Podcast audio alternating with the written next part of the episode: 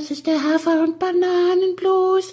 Das ist das, was jedes Pferd haben muss. Hallo, hier ist der Pferdepodcast, unterstützt von Jutta, der kostenlosen App für Reiter und Ställe.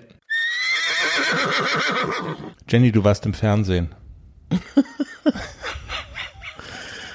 Ja, habe ich dir gerade gezeigt. Ja, du hast es mir gerade gezeigt. Ähm, also, und du hast es selber gesehen, dass du im Fernsehen warst, aber also niemand außer dir hat's, hätte, hat's gesehen und hätte es gesehen, selbst wenn er es gewusst hätte. Oder sie. Stimmt.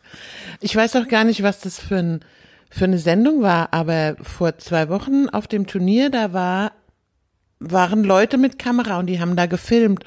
Ja. Und die haben auch Interviews und so. Ich weiß gar nicht, was für welche Sendung.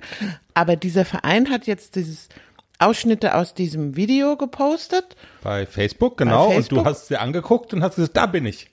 Und du hast mir gezeigt und so. Und also ich war gerade noch ein bisschen verschlafen. Wir zeichnen sonntags morgens auf. Und ich, Ich bin da durchs Bild geritten ja, mit dem Klexi. man sieht den Bobbes vom Klecks. Genau. Und ein Bein von dir. Also Ja. ein halbes.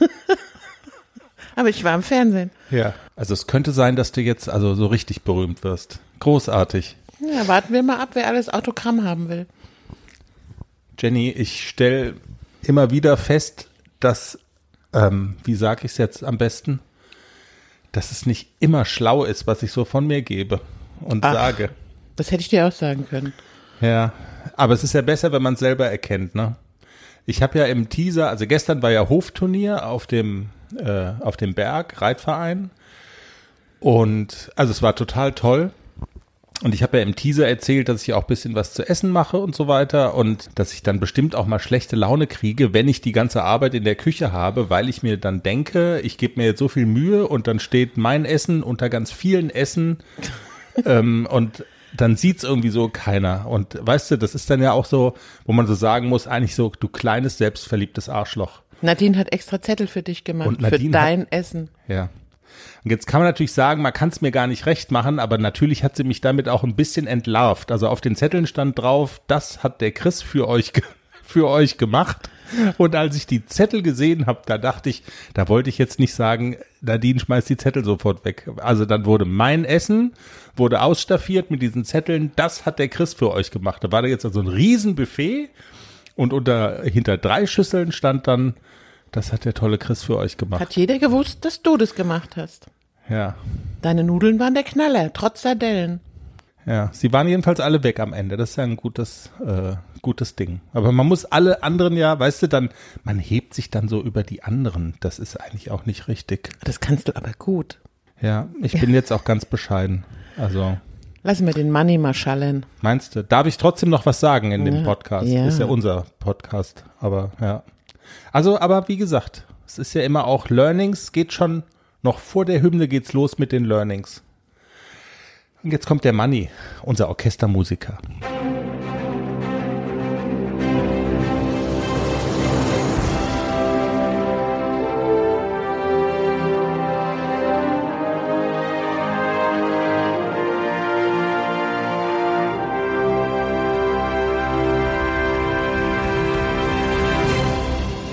Folge 182. Hier ist der Pferdepodcast und wir haben volles Programm, Jenny. Wir sprechen über deine beiden Jungpferde ACDC und Klecks und was so an Turnieren diese Saison eigentlich noch so geht. Klammer auf, gar nicht mehr so viel, Klammer zu.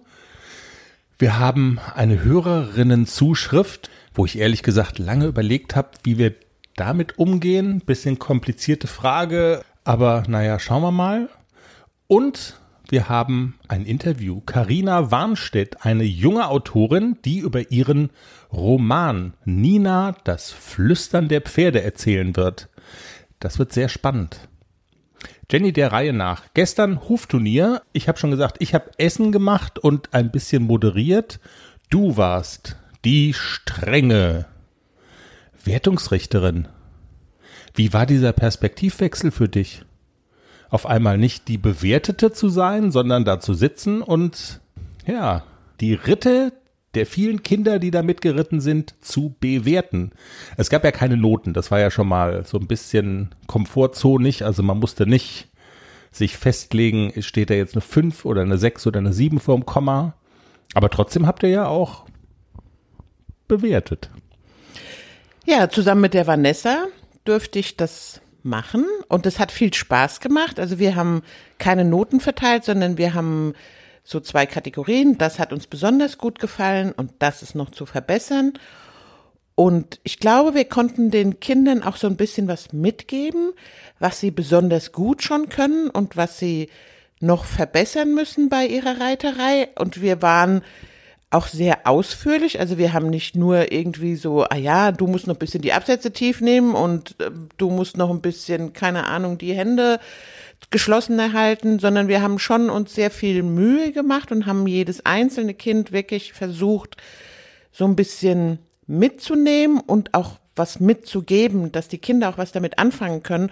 Und man hat es sogar teilweise gesehen, es gab ja mehrere Prüfungen mhm. oder mehrere Wettbewerbe und bei dem einen oder anderen Kind hat man wirklich so von dem ersten Wettbewerb gesehen, ah, das reitet jetzt in dem zweiten und setzt schon das um, was wir in dem ersten Wettbewerb gesagt haben, das müsste es noch besser machen. Klappt natürlich nicht immer wie am Schnürchen, aber man hat schon bei dem einen oder anderen Kind auch gesehen, guck mal da, kommt was an, bleibt was hängen. Das hat uns natürlich sehr gefreut.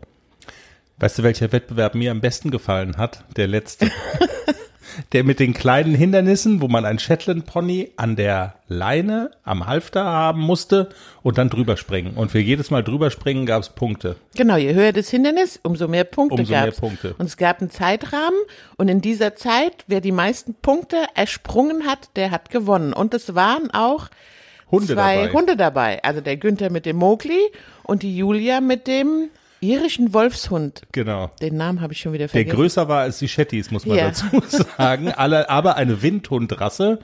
Und der irische Wolfshund ist Zweiter geworden, der Mowgli hat gewonnen und eines der Shetland Ponys war dann, nee, zwei, es gab zwei dritte Plätze für die Shetland Ponys. Man muss aber dazu sagen, dass das Handicap für den Günther echt krass erhöht wurde. Also Günther war der letzte Starter und da wir ja alle wussten, der Günther und der Mokli, die sind echt Sportskanonen. Und dann wollten wir das ein bisschen fairer machen und haben die Sprünge richtig schön hochgezogen. Aber sie haben trotzdem gewonnen. Also der Günther, ich wirklich ich ziehe den Hut, der ist da drüber gehüpft wie ein junger Hirsch und der Mokli sowieso. Mokli springt ja über alles. Und das war wirklich verdient gewonnen. Und der Günther äh, hat ja gerne Schleifen auch, ne? Also. Total, der, Der hat ja dieses ja. Jahr noch nicht so viel. Kannst du das Huhn da nochmal drüber legen? Was, muss ich was weg? Hühnern? Nee, ja? nee, aber so dieses hämische Lachen, weißt du? Jenny, jetzt aber mal der Reihe nach und zu deinen Jungpferden natürlich. ACDC und Klecks. Du hast gesagt, den Kindern habt ihr gestern erzählt, was kann man da noch verbessern. Auch mit ACDC und Klecks kann man natürlich immer noch was verbessern. Wir versuchen so ein bisschen mitzugeben, woran arbeitest du gerade, was sind so konkrete Aufgabenstellungen, äh, die du in Angriff nimmst und ja, Hörerinnen, die und Hörer, die so in einer ähnlichen Situation sind, können vielleicht dann auch so ein bisschen was mitnehmen. Wir hangeln uns ja immer so von Turnier zu Turnier auch und ähm, nehmen das so als Richtschnur. Und wir haben auch gestern auf dem Berg darüber gesprochen, ähm, was gibt's eigentlich noch so in diesem Jahr? Die Turniersaison neigt sich schon so langsam dem Ende entgegen. Ne? Und für Klecks haben wir ja schon in der letzten Folge gesagt, ist sie tatsächlich vorbei, weil du kannst keine A-Dressuren mehr mit ihm in Angriff nehmen und L kann er noch nicht. Also wie wirkt sich, äh, was, was geht denn noch so diese Saison und wie wirkt sich das auch auf die Trainingsarbeit aus? Also es geht äh, tatsächlich mit Klecks, glaube ich, diese Saison gar nichts mehr. Es sei denn, es wird noch irgendwie im, im Herbst noch was ausgeschrieben, wo ich vielleicht noch mal eine A-Dressur oder eine Zwei-Sterne-A mit ihm starten könnte, aber die Chancen sind eher gering. Deswegen, für den Klecks ist die Turniersaison jetzt eigentlich vorbei und mit dem arbeite ich jetzt wirklich so langsam daran, dass er so ein kleines bisschen Versammlungsbereitschaft zeigt, dass die Übergänge ein bisschen geschmeidiger und durchlässiger werden. Er muss jetzt lernen, den einfachen Galoppwechsel, also dass er wirklich auch mal prompt auf die Hilfe reagiert und das ist jetzt so verstärkt das Herbst- beziehungsweise Wintertraining, jetzt ist August, jetzt rede ich schon von Winter, aber so, das ist so das Ziel, mit dem ich in den, in den Herbst und in den Winter gehe und wirklich auch mal so anteste, was besser klappt, Außengalopp oder die Wechsel. Und darauf baue ich dann auf. Also dann würde ich auch wirklich so, die Wechsel bietet er sehr gut an und dann würde ich vielleicht sogar auch auf Pia hören und sagen, lass mal diese L-Dressur, setz eine Saison aus, Turnier und arbeite lieber auf die M-Dressur hin. Das weiß ich noch nicht so genau, was er so anbietet. Also die Seitengänge macht er schon wirklich gut. Auch Traversalen, Schulter herein, das kann er alles relativ gut. Und ich gucke einfach mal, was er noch so anbietet. Mhm. Das mit den Wechseln haben wir schon erklärt. Diese Umstellung, fliegende Wechsel hinzu, also Außengalopp, fliegende Wechsel, dass das dann schwierig ist, die Pferde da äh, immer wieder umzustellen und dass es deshalb sinnvoll sein kann, bei manchen Pferden den Buchstaben L auszulassen und gleich bei M einzusteigen. Ich glaube, der Sprung von L zu M ist auch nicht so groß wie der von A zum nächsthöheren, nämlich L oder M. Kann man das so sagen? Also die fliegenden Wechsel ist schon so ein Knackpunkt äh, ja. auf dem Weg zur M-Dressur und auch die Seitengänge. Also in der M-Dressur die Traversalen und Schulter herein, da muss Stellung und Biegung muss korrekt sein, sonst kann man das alles nicht ordentlich reiten. Also das ist so, so eine Grundvoraussetzung, dass ich das Pferd ordentlich stellen und biegen kann, dass die in sich schon relativ gerade sind. Also ich finde auch den Sprung von L nach M, also in der Basisarbeit ist das schon ein enormer Sprung, dass die Pferde wirklich sich stellen, biegen lassen und auch relativ gerade gerichtet sind. Okay, dann danke fürs Klarstellen. Ich hätte jetzt gedacht, dass der Sprung von A zu L irgendwie gefühlt noch größer ist, aber ähm, du bist die Expertin. Aber der Sprung von A zu L, da ist äh, dieses Stichwort Versammlungsbereitschaft spielt eine entscheidende Rolle, ne? Genau, also von A nach L ist wirklich oft der Knackpunkt, der einen so ein bisschen scheitern lässt in so einer L-Dressur die Versammlungsbereitschaft und auch das Durchhalten der Versammlung, zum Beispiel im Außengalopp, dass der richtig schön durchgesprungen ist, dass die Pferde bereit sind, Last aufzunehmen auf der Hinterhand und die Übergänge zu zeigen, zum Beispiel Arbeitstrab, versammelter Trab. Das ist ganz wichtig in so einer L-Dressur, dass man da auch korrekt reitet und am Punkt auch den Übergang zeigt, dass man ihn auch wirklich sieht. Und das wird oft so ein bisschen vernuschelt in den L-Dressuren, dass die Reiter einfach so durchreiten und diese Übergänge gar nicht zeigen. Und das ist auch oft so ein, so ein Kriterium, dass die Richter sagen, hm, das ist aber jetzt doch noch nicht so gut. Und deswegen ist das ganz wichtig, an diesen Übergängen ganz viel zu arbeiten, was ich ja auch mache. Wenn du mich fragst, was mache ich? Übergänge, Übergänge, Übergänge. Also mhm. und ich habe auch äh, von der einen oder anderen Seite auch jetzt letztes Wochenende auf dem Turnier gehört, dass ich die Übergänge gerade bei ACDC in dieser L-Dressur wirklich schön herausgearbeitet habe. Es stand auch im Protokoll, dass die Übergänge erkennbar sind und das war mein Ziel. Ich will ja, dass man sieht, Arbeitstrab, versammelter Trab. Und das ist mir gelungen und da war ich auch schon ein bisschen stolz. Ja, dann wäre jetzt meine nächste Bemerkung gewesen, okay, wir setzen jetzt hier eine Kapitelmarke und Jenny erklärt in fünf Minuten, wie kriegt man ein Pferd in die Versammlung. Ist Übergänge, also ist es schon die Antwort? Ja. Übergänge, Übergänge, Übergänge. Aufnehmen, rausreiten, aufnehmen, rausreiten. Also, das hat Pia mir so eingetrichtert. Zirkel verkleinern, wieder rausreiten, zulegen, wieder aufnehmen. Also die Pferde müssen Last aufnehmen beim Zurückführen. Und dann kommen sie in die Versammlung. Also die Versammlung heißt ja, das Pferd muss ja vermehrt unter seinen Schwerpunkt treten. Mhm. Und das kriegt man wirklich hin, indem man immer wieder aufnimmt, rausreitet, also Übergänge reitet. Entweder von einer in die andere Gangart oder innerhalb der Gangart Übergänge reiten. Zulegen, einfangen, habe ich auch mit dem Herrn Wille und dem ACDC im letzten Lehrgang ganz intensiv gemacht und siehe da, das Pony kann auf einmal einen Mitteltrab mit richtig Schub aus der Hinterhand. Das kommt dann aus der Versammlung raus. Klingt anstrengend fürs ja. Pferd. Und für den Reiter. Auch. Ja. Und damit hängt dann wieder zusammen oder die Grundvoraussetzung, dass ein Pferd es gut macht, ist dann auch das Stichwort Kraft. Also Krafttraining, Handeltraining, äh, geh mal ins Gym, geh mal ins Fitnessstudio. Also die Dinge bergauf laufen im Wald zum Beispiel. Genau, das gibt Kraft und das gibt auch Kondition und es gibt Muckis. Die Pferde müssen ja diese Last auch tragen können. Und bei Klecks merkt man das noch ganz deutlich, der hat noch nicht so viele Arschmuskeln. Der ist hinten immer noch so ein bisschen ja, mager. Also der baut jetzt so langsam auf, der kriegt jetzt eine schöne Oberlinie, der kriegt auch einen schönen Hals jetzt so langsam mit diesem Training.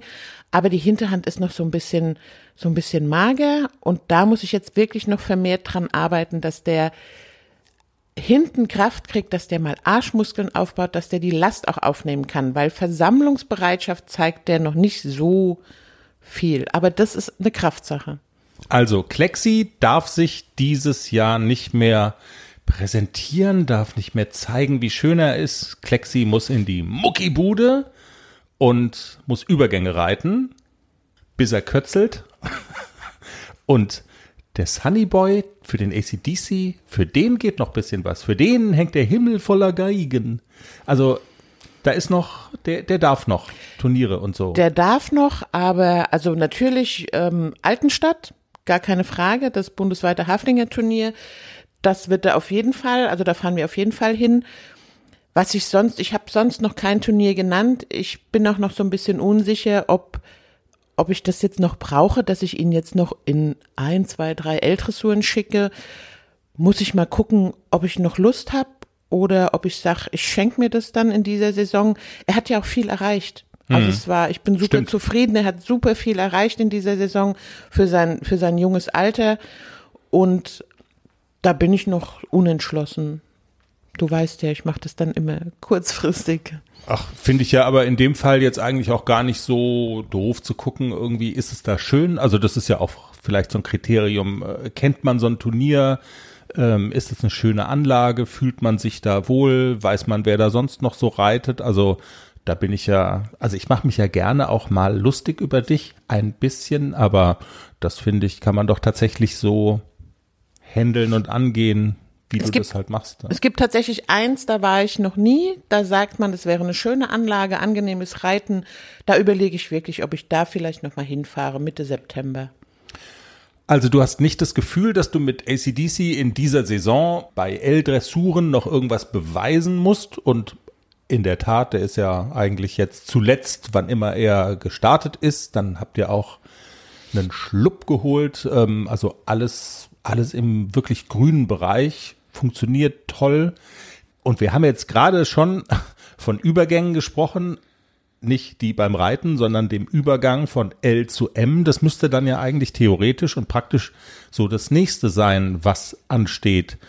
Tastest du dich da, also bist du schon dabei, dich ranzutasten oder wie muss man sich das vorstellen? Gibt es da so einen bewussten Moment? So, jetzt das große Pferdebuch, wir schlagen das Kapitel um und da steht jetzt M, alles klar, wir gucken mal, was wir da dann machen müssen im Training oder geht es so fließend, hat es schon begonnen, wie muss man sich das vorstellen? Und ja, also entscheidest du das bewusst? So, jetzt nehmen wir mal M ins Visier, das war ja, also der Fokus lag da ja bis zuletzt eigentlich nicht drauf. Nein, aber das habe ich jetzt auch bewusst entschieden, dass ich im Training vermehrt Stellung, Biegung, Seitengänge im Trab und auch im Galopp anfange und versuche, ihn da wirklich korrekt in die Stellung und Biegung zu bringen, zum Beispiel beim Schulter herein. Also machst du schon? Mache ich schon, ja. Und ich versuche jetzt auch schon so diese vorbereitende Arbeit auf die fliegenden Wechsel, also zum Beispiel die Galoppsprünge ein bisschen schneller zu kriegen, mhm. dass er wirklich auch eine Chance hat, in der Flugphase, also in der Schwebephase umzuspringen, wenn ich denn dann die Hilfe gebe. Ich reite die Wechsel noch nicht, weil ich ja noch ein bisschen L-Dressur vor der Brust habe, zumindest noch Altenstadt. Also vorher werde ich dann nicht anfangen, irgendwelche Wechsel zu üben. Aber die vorbereitende Arbeit, dass ich wirklich, dass er auf mein Bein reagiert, dass ich das Hinterbein ein bisschen schneller machen kann, dass es uns dann vielleicht im Herbst nach der Turniersaison ein bisschen leichter fällt, diese Wechsel wirklich über den Winter korrekt hinzukriegen. Aber da war es das wieder, man will das Pferd nicht durcheinander machen, ne? Also, also wie ist das nochmal? Fliegende Wechsel und der Außengalopp, habe ich mir das richtig gemerkt? Ja, also wenn ich jetzt anfange, die fliegenden Wechsel zu üben, dann mhm. kann es mir natürlich passieren, dass ich in so einer L-Dressur in die Wendung reite im Außengalopp und AC denkt, alles klar, die will, dass ich umspringe. Nein, will ich nicht. Hm. Also das dauert schon eine Zeit lang, bis das auch so gefestigt ist. Und dafür ist er auch zu schlau und auch noch ein bisschen zu jung, dass ich jetzt sagen kann, ich kann jetzt anfangen, die Wechsel zu üben und reite dann noch mal eine L-Dressur und erwarte dann, dass er das korrekt macht. Also ich möchte ihn da auch jetzt nicht durcheinander machen. Und der ist ja auch ein Pony, der immer alles richtig machen will und der wird mir garantiert anbieten in der L-Dressur. Komm, ich kann den Wechsel. Nein. Okay. Der Nixon hat es auch gemacht. Wir haben bei Nixon diesen Fehler gemacht, dass wir die Wechsel angefangen haben und dann damals mit Pia zusammen und dann sagte sie, Pia, jetzt reitest du aber dieses Jahr nicht mehr in die L-Dressur.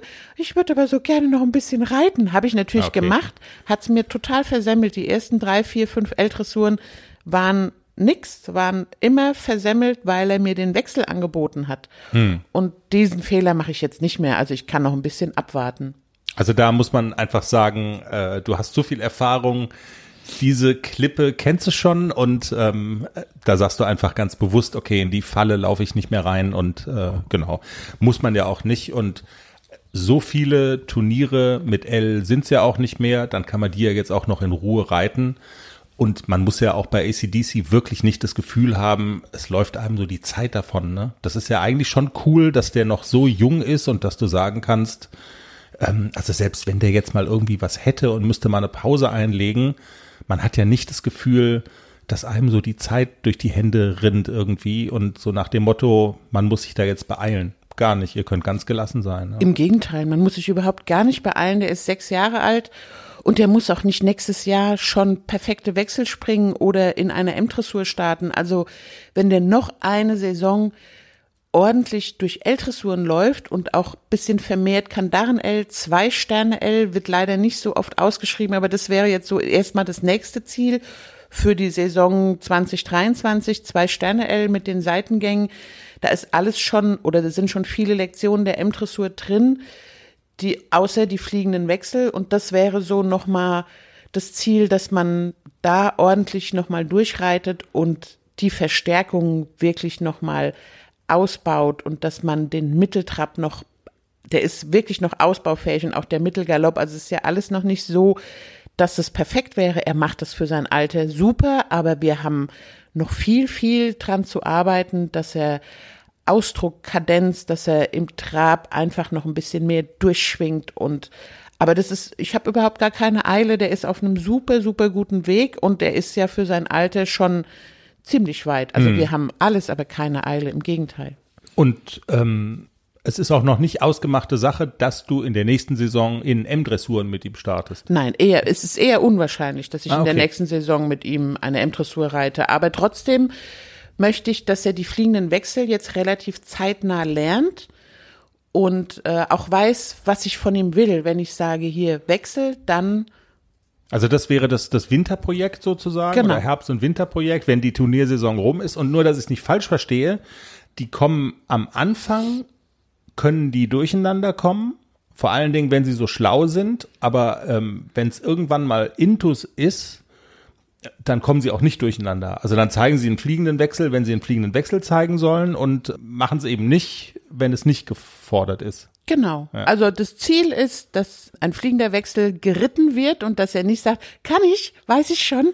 Alles klar. Und, Und- weil die Hafis so eifrig und so schlau sind und er besonders eifrig und besonders schlau, äh, kann man die Uhr danach stellen, dass es so kommt bei ihm. Genau, und das würde ich über den Winter einfach trainieren, dass die Wechsel so ein kleines bisschen sicherer werden und auch durchgesprungen sind. Ganz, ganz wichtig. Und für die kommende Saison, also Saison 2023, davor höre ich wieder auf mit den Wechsel, weil da ganz sicher noch eine Saison L-Dressur auf dem Plan steht. Sehr gut. Jenny, wir, bevor wir zu unserem äh, Interviewgast kommen, und da habe ich ja wirklich lange dran rumgedoktert, beantworten wir jetzt vielleicht, ich weiß ja gar nicht, ob du es beantworten kannst, noch eine Hörerinnenfrage, von der ich erst dachte, äh, ist ja interessant und ähm, können wir mal machen. Und dann, je mehr ich mich mit dem Thema beschäftigt habe, habe ich gedacht, okay, das machen wir auf keinen Fall. Aber ich will es trotzdem nicht einfach so übergehen. Die Leni hat uns geschrieben, ich habe eine Frage. Wenn ein Pferd stirbt, und das wird ja irgendwann der Fall sein, ja, das stimmt leider, ähm, wo wird es dann hingebracht? Gibt es einen Pferdefriedhof oder sowas? Vielen Dank für euren Podcast. Ich bin ein großer Fan.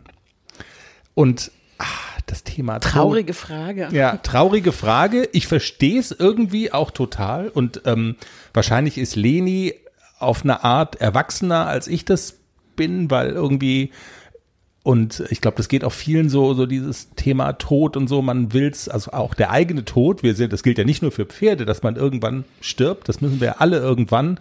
Und also ich für meinen Teil bin jedenfalls so, ich schieb das so gerne so weit weg. Ich will mich da gedanklich gar nicht mit beschäftigen. Was willst du was sagen? Ja, jetzt über das Sterben und den Tod reden. Ja, eben. Bleiben Und wir dann- mal sachlich. Ja, dann dachte ich so, genau, das war auch so mein erster Gedanke. Wir machen jetzt einfach mal hier und die Tierkörperbeseitigungsanstalt und was machen die da? Kann man doch mal drüber reden. Und dann dachte ich so, ach, will man es wirklich wissen? Aber so in Grundzügen. Ich glaube, vielleicht will Leni das ja auch gar nicht so ausführlich wissen.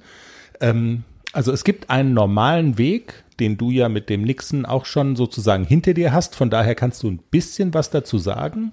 Es gibt, das habe ich nur gelesen, äh, und zwar auch für alle Tiere und haben gestern auf dem Berg noch mal kurz drüber gesprochen, gibt's auch für Pferde, es gibt so Pferdekrematorien und da bekommt man dann eine Urne, also den Staub seines Tieres, kann man sich, keine Ahnung, in die Vitrine stellen, ist aber, muss man sagen, sehr teuer und ist der eher ungewöhnliche Weg.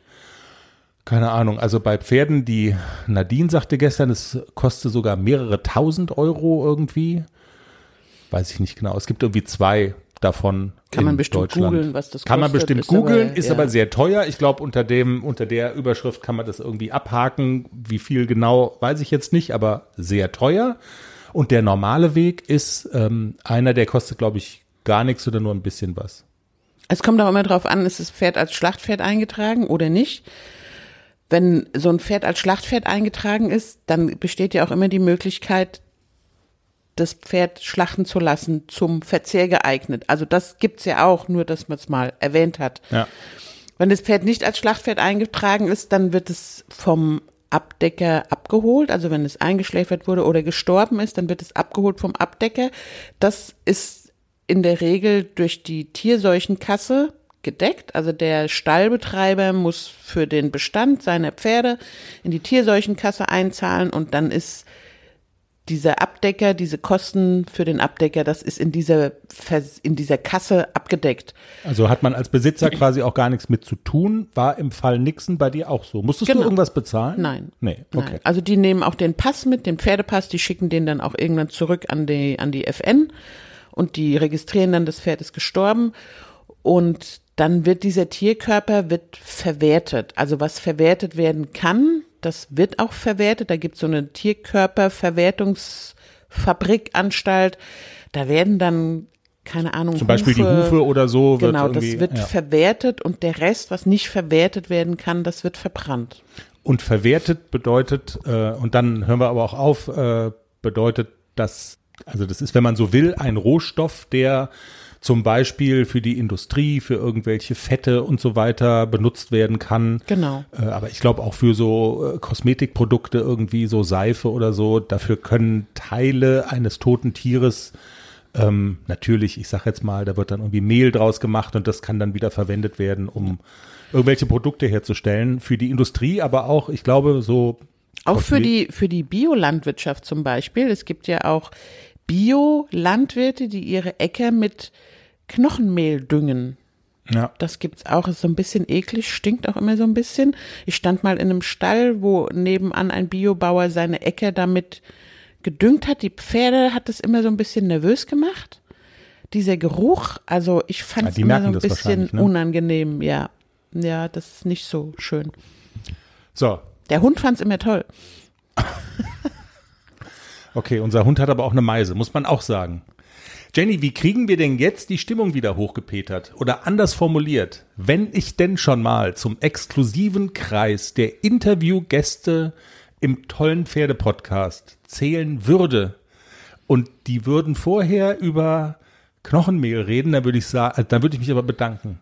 Also ich hätte jetzt jedes Verständnis dafür, dass die Karina sagt, ihr habt ja wohl eine Vollmeise. Ähm, wir müssen jetzt äh, Nachts einfach. die Stimmung Ja. aufbauen. Carina reißt jetzt raus. Carina hat uns eine Mail geschrieben und hat eine Empfehlung mitgebracht. Carina ähm, ist, kommt nämlich aus dem Stall sozusagen von unserer Freundin Professor Dr. Katrin Schütz, die Wirtschaftspsychologin, die pferdegestützte Coachings anbietet. Und Carina ist noch ganz jung. Carina hat Psychologie studiert. Carina ist ein Pferdefreak. Vor allen Dingen ähm, hat Carina aber ihren ersten Roman geschrieben und er hat, wie sollte es anders sein, mit Pferden zu tun. Und alle anderen Einzelheiten, wäre mein Vorschlag, erzählt sie uns jetzt einfach selbst. Hallo Karina, schön, dass du heute bei uns bist. Ja, vielen Dank, schön, dass ich da sein darf. Karina, du hast uns eine Mail geschrieben. Da standen so im Großen und Ganzen äh, drei Sachen drin. Hallo, ich bin die Karina, war das erste. Zweitens, ich habe einen Roman geschrieben, ungewöhnlich genug für einen so doch recht noch jungen Menschen, der du ja bist. Und du hast ein Trainings- und Gesundheitstagebuch herausgebracht für Leute, die jeden Tag mit ihren Pferden zu tun haben. Du bist nicht faul, oder? Das kann man schon mal so unterstellen. Ja, ich glaube, das kann man so sagen.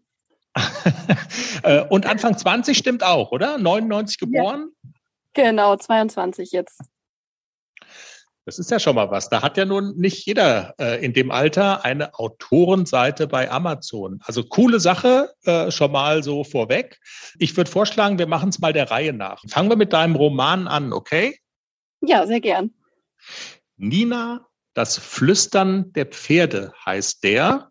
Erzähl doch mal so ein bisschen, worum geht's in dem Buch? Ja, genau. Also es geht um eine junge Frau, die vielleicht ein bisschen Probleme mit sich selbst hat, die ein bisschen besonders ist und die eigentlich erstmal so gar kein Interesse an Pferden hat. Und dann stolpert sie eines Tages eher zufällig über eine Wiese und dann eben auch über ein Pferd, das sie dann irgendwie doch berührt. Und ja, da geht dann so ein bisschen die Geschichte los und es geht eben um Freundschaft, es geht um Akzeptanz, es geht um die Findung von sich selbst und ja, es geht natürlich auch ganz viel um Pferde. Okay. Als ich den Titel so gelesen habe, ähm, Nina, Flüstern der Pferde, da dachte ich so, okay, Nina, Karina, die Namen klingen so ein bisschen ähnlich. Ich glaube mit Pferden, also nee, nicht ich glaube, sondern ich weiß ja, dass du auch mit Pferden zu tun hast, weil, da können wir vielleicht auch gleich noch drüber sprechen, du hast ein Praktikum gemacht bei der Katrin Schütz, Stichwort Pferdegestütztes Coaching und dein Studium, also du hast äh, Psychologie studiert, also das geht alles so, das kommt so aus dieser, aus, aus dieser Ecke. Also von daher, der Gedanke liegt ja eigentlich nahe, dass es da auch so ein bisschen um dich selbst geht. Also ist das autobiografisch oder habe ich einfach falsch gedacht? Das denken unheimlich viele. Also das kann ich auch total nachvollziehen, ist es aber nicht. Also es ist tatsächlich eine komplett fiktive Geschichte, aber natürlich gibt es immer Erfahrungen und ja, Erinnerungen, die da mit reinspielen. Das kann man, glaube ich, gar nicht vermeiden. Nina hat mit Sicherheit auch Züge, die ich auch habe, aber mhm. grundsätzlich ist Nina schon eine fiktive Person. Wir wollen ja jetzt inhaltlich, ähm, liegt es mir ja fern zu, zu spoilern, ähm, aber man kann in den äh, Kritiken, die es ja auch schon auf der Amazon-Seite von Leserinnen und Lesern gibt, viel Lob äh, ist da ist da zu lesen. Und der ein oder andere, der das Buch gelesen hat, verrät auch so ein kleines bisschen was ähm, über den äh, Inhalt. Und zwar in der Form, dass die Hauptfigur Nina an einer speziellen Form äh, oder äh, mit einer speziellen Form des Autismus zu tun hat. Das ist ja so ein Twist, wo ich mir dachte, wie kommt man denn darauf? Ja, ähm, wie kam ich darauf? Das ist eine gute Frage. Ich habe das Buch angefangen zu schreiben nach dem ersten Semester meines Psychologiestudiums.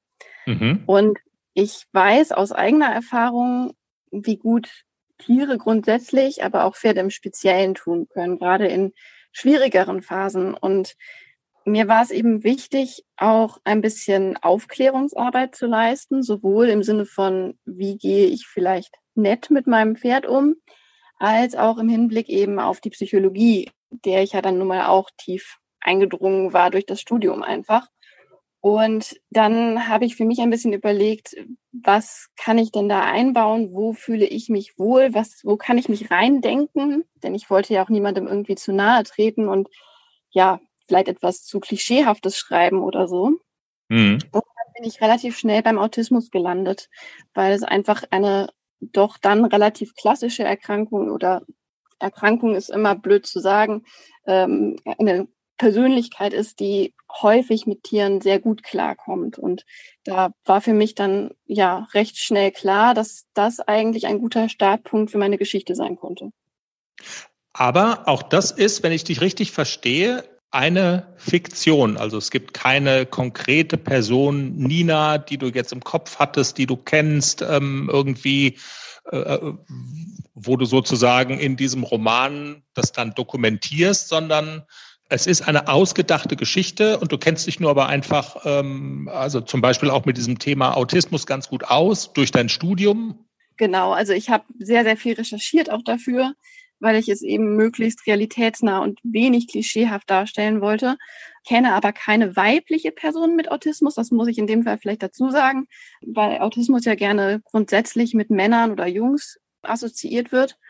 Mhm. Und mhm. ja, der Autismus bei Frauen kommt ja erst so langsam ein bisschen mehr in der Gesellschaft an, dass es das überhaupt gibt und wie das aussehen kann und dass es eben durchaus auch anders aussehen kann als das klassische Bild, was wir von Männern kennen. Ähm, deswegen, ich kenne tatsächlich keine autistische Frau persönlich. Ja, und habe mich da eben sehr, sehr viel eingelesen und Videos geschaut und versucht, mich so da reinzudenken in die Thematik und in die Gefühlswelt auch von einer Autistin. Aber wenn ich dich richtig verstehe, das war ja im Grunde genommen, ist das ja nicht das Hauptanliegen von deinem Buch, oder? Den Menschen Autismus näher zu bringen oder den Menschen äh, irgendwie auch dieses Pferdethema näher zu bringen. Was würdest du so sagen? Was ist so die, also was sollen die Leute mitnehmen aus deinem Buch? Ja, mitnehmen vor allen Dingen eben das Gefühl, dass Pferde uns unheimlich viel geben können und dass wir auf einer Ebene mit den Pferden vielleicht kommunizieren können und Verständnis für sie entwickeln können, dass wir dann unheimlich viel zurückbekommen können. Ich glaube, das ist so ein bisschen der ausschlaggebende Punkt gewesen. Der Rest äh, war mir natürlich auch wichtig, das zu vermitteln, aber das war natürlich eher ein ja, Randthematik sozusagen. Mhm. Wir haben ja jetzt so gerade Ferienzeit, also so Urlaubszeit äh, ist ja auch immer so ein bisschen Bücherzeit. Die Leute nehmen sich was mit an den Strand, an den Pool zu lesen. Wer würdest du sagen, könnte, sollte das Buch mitnehmen in den Urlaub. Für wen ist das was? Ist das was, was sich speziell an Pferdeleute richtet? Eigentlich ja nicht, oder? Nee, absolut nicht. Also ich habe es sogar extra so geschrieben, dass man keine Vorerfahrung mit Pferden haben muss. Nina kommt ja auch da rein und kennt eigentlich gar nichts zum Thema Pferde. Und deswegen braucht man da eigentlich gar keine Kenntnisse und wird so ein bisschen von Anfang an mitgenommen. Deswegen würde ich sagen, ist es eigentlich für so ziemlich jeden geeignet, der Lust hat, sich auf die Reise mitnehmen zu lassen, der einfach offen ist, vielleicht auch was Neues kennenzulernen und eine einfach leichte, hoffentlich schöne Geschichte lesen möchte. Natürlich wäre es schon von Vorteil, wenn man zumindest etwas Interesse an Pferden hat, aber ich glaube, da muss man kein Experte auf dem Gebiet sein, um das ja verstehen und mögen zu können. Also es ist auch was fürs Herz sozusagen. Ja, ich würde sagen schon. Du hast gerade gesagt, dass du das Buch quasi angefangen hast zu schreiben nach deinem ersten Semester äh, Psychologiestudium. Ja. Das, das ist ja auch ein wahnsinniges Pensum. Also das muss man ja auch erstmal zeitlich alles auf die Kette kriegen. Was, also gab es da so einen auslösenden Moment, dass du gesagt hast, ähm, okay, ich mache jetzt zwar mein Studium und eigentlich nimmt das viel Zeit von mir in Anspruch, aber das muss jetzt auch noch sein? Also geschrieben habe ich quasi schon immer. Und das war immer so ein bisschen mein ja, kreativer Ausgleich für die Arbeit letztendlich. Verstehe. Und genau, und dann war es eben so, dass ich tatsächlich auch Glück hatte, nach dem ersten Semester relativ wenig Klausuren zu haben und auch keine Hausarbeiten, beziehungsweise die Klausuren hatte ich dann ziemlich schnell abgearbeitet in den ersten Wochen der vorlesungsfreien Zeit. Und dann hat es sich einfach angeboten, den ganzen Input, den man da bekommen hat, so ein bisschen zu kanalisieren und wieder auch zu strukturieren für mich in meinem Kopf sozusagen. Mhm.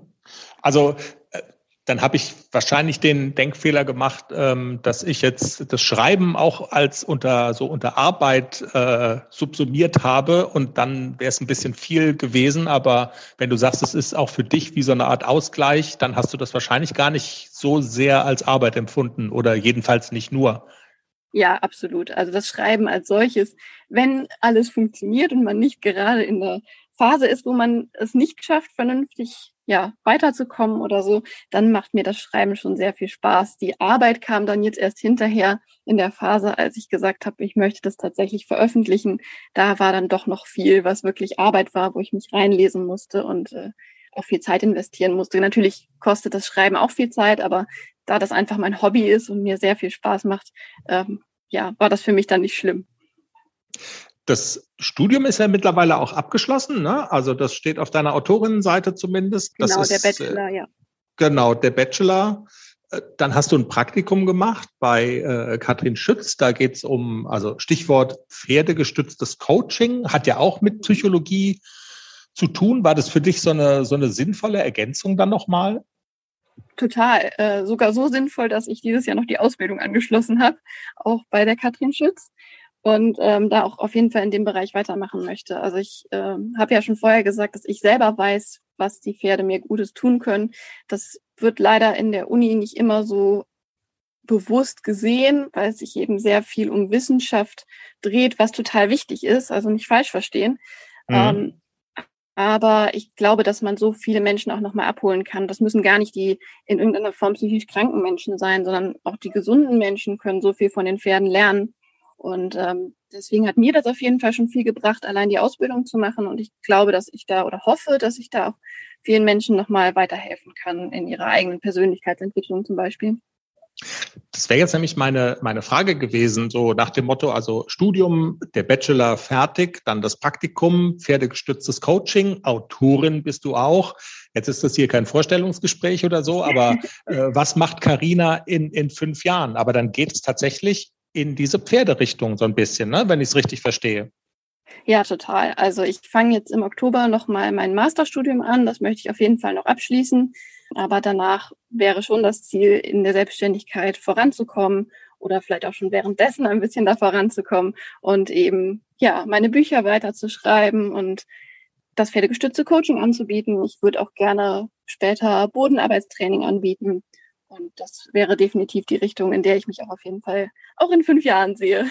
Hm. Okay, und ein bisschen Weg mit dem Studium Teil 2 ist ja dann auch noch zu gehen und ja, genau. klingt aber total, total stimmig. Karina, das hast du eben gerade auch gesagt, deine Bücher schreiben, also das äh, Niederflüstern der Pferde, das war nicht das letzte Buch offensichtlich. Definitiv nicht, nein. Also Nina wird auch noch weitergeführt. Es soll eine Trilogie werden. Das heißt, das nächste Buch erscheint sogar schon Ende September. Das darf ich jetzt an der Stelle mal verraten, auch wenn es noch nicht so ganz öffentlich bekannt gegeben ist.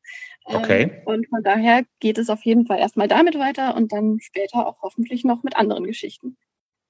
Ich habe ja schon über deine Seite da bei Amazon gesprochen. Da liest man ja auch wirklich schon ziemlich viel Feedback. Wie bist du denn zufrieden? Also es sind sehr viele lobende Kritiken dabei, ist mir so aufgefallen. Ja, absolut. Also ich hatte natürlich auch Angst davor, was passieren könnte, dass jemand das vielleicht nicht gut findet. Das wird mit Sicherheit auch noch passieren. Da mache ich mir irgendwie gar keine Illusionen, dass auch mal jemand dabei sein wird, der sagt, das ist totaler Mist. mhm. Aber bislang ist die Resonanz sowohl im Bekanntenkreis als auch bei Fremden wirklich sehr, sehr positiv. Und das freut mich natürlich extrem, das ist so das größte Lob, was man eigentlich bekommen kann, finde ich, dass dann wirklich auch Interesse dafür da ist, auch weiterzulesen und ähm, das Ganze irgendwie als professionell und schön angesehen wird. Ja, sehr cool. Das ich denke, ich, also ist ja wahrscheinlich das Größte oder einfach das Wertvollste, was man so kriegen kann, wenn man so ein Buch quasi veröffentlicht, dass man irgendwie sieht, anderen Leuten gibt es was und anderen Leuten macht Spaß und die haben Freude dran. Also das stelle ich mir, das stelle ich mir schon echt toll vor. Ja, Carina, auf jeden Fall. Carina, das Trainings- und Gesundheitstagebuch, das gibt's ja. ja dann nun auch noch. Was verbirgt sich dahinter? Ja, das ist erstmal genau das, was es sagt. Ein Tagebuch für unser Pferd, in dem wir das Training eintragen können, was wir ja schon kennen von etlichen Trainingstagebüchern, die es auf dem Markt so gibt. Mhm. Ähm, aber man kann eben zusätzlich auch noch viele Gesundheitsthemen eintragen. Also das heißt, ich kann jeden Tag eintragen, was ist mir bei meinem Pferd symptomatisch aufgefallen? Hat es vielleicht ein tränendes Auge? Hat es gehustet? Hat es Bauchatmung gezeigt? Was es eben so an Symptomen gibt. Man kann aber auch die Körpertemperatur eintragen, aber gleichzeitig auch, wie war das Wetter sich aufschreiben, wie war die Temperatur draußen ähm, und auch solche Dinge wie die ja, durchschnittlichen PAT-Werte von meinem Pferd kann ich mir da notieren, weil ich zumindest kann mir sowas immer relativ schlecht merken. Ich bin nicht so gut mit Zahlen, ähm, mhm. deswegen schreibe ich. und ähm, deswegen muss ich mir sowas aufschreiben und das kann ich da eben gut festhalten und darauf zurückgreifen, falls es mal notwendig ist. Und Schreiben ist in dem Fall auch ähm, tatsächlich Schreiben mit, also ein Buch aus Papier und man schreibt mit einem Stift, also nicht digital, sondern analog, genau. Analog, okay. Ein Ringbuch. Und ich sehe, ich habe jetzt gerade hier mal kurz gegoogelt, man kann das auch so im ganz normalen Buchhandel, ne? Gibt es irgendwie überall, oder? Ich bin jetzt hier gerade bei, ja. wo bin ich denn hier? Backshop, die Fachbuchhandlung. Ja, also ja, gibt's aber, genau. gibt's aber überall zu, zu ja, kaufen. Überall okay. quasi kaufen, genau. Ja, cool. Wie bist du darauf gekommen? Also, was hat dir, ich bin jetzt, ich muss ja dazu sagen, oder was man wissen muss, ich bin jetzt nicht so selber der ganz große Pferdefreak und so weiter. Also dieses Bedürfnis, das zu dokumentieren, hattest du einfach. Ja, genau. Also das entstand ganz eigennützig daraus, dass ich sowas brauchte und gesucht habe und nicht gefunden habe, was ich brauchte. Und äh, ja, dann kam eben der Gedanke relativ schnell, na dann mache ich es eben selber. Dann mache ich es mhm. so, wie ich es haben möchte. Und dann stellte sich heraus, andere hatten das gleiche Problem und konnten das auch gebrauchen. Ähm, ich kann ja vielleicht kurz erklären, ich hatte bis vor kurzem eine alte Warmblutstute, so alt war sie eigentlich noch gar nicht, sie war 22, nee, 23 sogar schon. Mhm. Und ähm, die hatte ganz oft Symptome, von denen aber keiner so richtig sagen konnte, wo kommen sie her, was ist das, kann man das behandeln? Und ich habe immer versucht, irgendwie Zusammenhänge zu finden und zu sagen, da kommt's her. Das ist die Ursache und wenn das und das eintritt, kann ich so und so dagegen wirken, damit es ihr besser geht. Und das war so der Knackpunkt, warum ich gesagt habe, ich brauche sowas, wo ich mir das eintragen kann. Ich habe das erst händisch gemacht, einfach in einem ganz normalen Blanko-Notizbuch. Und dann mhm. ist mein zweites Pferd dazu gekommen, was leider auch nicht ganz gesund ist. Und ähm, ja, dann wurde es ein bisschen schwierig und dann habe ich gesagt, nee, ich brauche jetzt etwas, wo ich auch ankreuzen kann und wo ich nicht so viel Schreibarbeit habe, weil dann wurde es einfach doch zeitintensiv und das war mir dann zu viel. Ja, okay. Darüber haben wir jetzt vor lauter Studium und Bücher noch gar nicht so gesprochen. Dein, und das liegt ja auch total nahe, du hast es eben gerade selber ja auch gesagt, du hast selber Pferde. Ähm, welche Rolle spielen Pferde im Leben von Carina Warnstedt? Oh Gott, eine riesige, wie man wahrscheinlich merkt. Also ja, meine Pferde oder beziehungsweise jetzt eben nur noch mein Pferd sind mir unheimlich wichtig. Also waren es auch schon immer und werden es wahrscheinlich auch immer sein. Das ist für mich einfach ein, ein Ausgleich und ganz oft vor allen Dingen auch eine Möglichkeit, an mir selbst und an ihnen zu wachsen. Wie viel ich durch meine Pferde schon gelernt habe, das hat mir noch keine Schule und kein Studium beigebracht. Also vor allen Dingen über mich selbst. Und äh, dementsprechend sind die unheimlich wichtig für mich. Und ähm, wenn du sagst Ausgleich, also du bist jetzt, äh, also du, du bist da jeden Tag, du gehst mit denen ausreiten, startest du auch bei Turnieren oder spielt das gar nicht so eine Rolle? Ist mehr so das Zusammensein mit deinen Pferden so das Ding, was zählt? Ja, genau. Ich bin reine Freizeitreiterin. Ich glaube, ich äh, hätte nicht die Nerven für, äh, für Turniere. Und genau, ich bin, mache da alles, was mir Spaß macht, von Spazieren über Reiten, über alles, was Bodenarbeit ist. Ähm, Hauptsache mit dem Pferd zusammen sein und das auch fürs Pferd gut zu gestalten, im Sinne von, es soll dem Pferd nicht irgendwie ja schlecht gehen dadurch, dass ich jetzt meinem Hobby nachgehen möchte, sondern ich möchte es gesund erhaltend trainieren, bewegen und mhm. ähm, genau, einfach, dass wir beide Spaß dran haben. Sehr schön. Das ist doch prima. Karina, dann danke ich dir ganz herzlich für das Gespräch und wünsche dir total viel Erfolg mit deinen Büchern beim Masterstudiengang und ja, auf dass diese ganzen beruflichen Wünsche dann auch in Erfüllung gehen. Vielen Dank und vor allen Dingen auch danke, dass ich hier sein durfte und mit dir reden durfte. Karina Warnstedt im Pferdepodcast. Wir werden natürlich den Link zu ihrem Buch bei uns auf der Homepage in den Show Notes setzen. Und genau, da findet ihr alles, was ihr wissen müsst. Und Jenny, das war der Pferdepodcast für diese Woche. Du musst zu deinen Tieren. Ja. Ne? Du hast schon rumgequengelt heute Morgen. Sonntagmorgen, ungewöhnliche Zeit zum Aufzeichnen. Gestern hatten wir keine Zeit wegen Hofturnier und hast du nicht gesehen. Und deshalb jetzt Sonntagmorgen den Podcast aufgezeichnet und dann geht's gleich zu ACDC und Klecks und alles das umsetzen, was du gerade beschrieben hast. Wir Heute habe ich seit langem mal wieder Cavaletti-Training bei unserem lieben Hubert. Der ist nämlich zurück aus seinem langen, langen, langen Liebesurlaub. Gibt's den? Ich wollte gerade sagen, gibt's genau, den? lange noch? nicht gesehen, den Hubert. Ne? Der war im Liebesurlaub wieder. Das macht er ja eigentlich nie mit dem Liebes mit, mit dem Liebesurlaub. Ach, ist es nicht schön. Der gute Hubert. Der gute Hubert. Ja, Standardspruch im Unterricht, nicht mit der Hand helfe. Wir bepissen uns immer so ein bisschen, aber Was meint er damit? ähm, Dass man an dem Pferd rumzerrt. genau, Nicht mit der Hand helfe. nicht mit der Hand helfe. Ich glaube, wir haben einen Folgentitel jetzt gefunden. Auf der letzten Rille haben wir doch noch einen Folgentitel gefunden. Sehr gut. Sehr gut, ja, okay. Das, das geht wieder durch die Decke. Das ist wieder so unterschwellig, weißt du? So der Geheimtipp. Der Ge ja, nicht mit der Handhelfe ist wieder so, hm, so ein Titel, der lockt. Wir bedanken uns fürs Zuhören.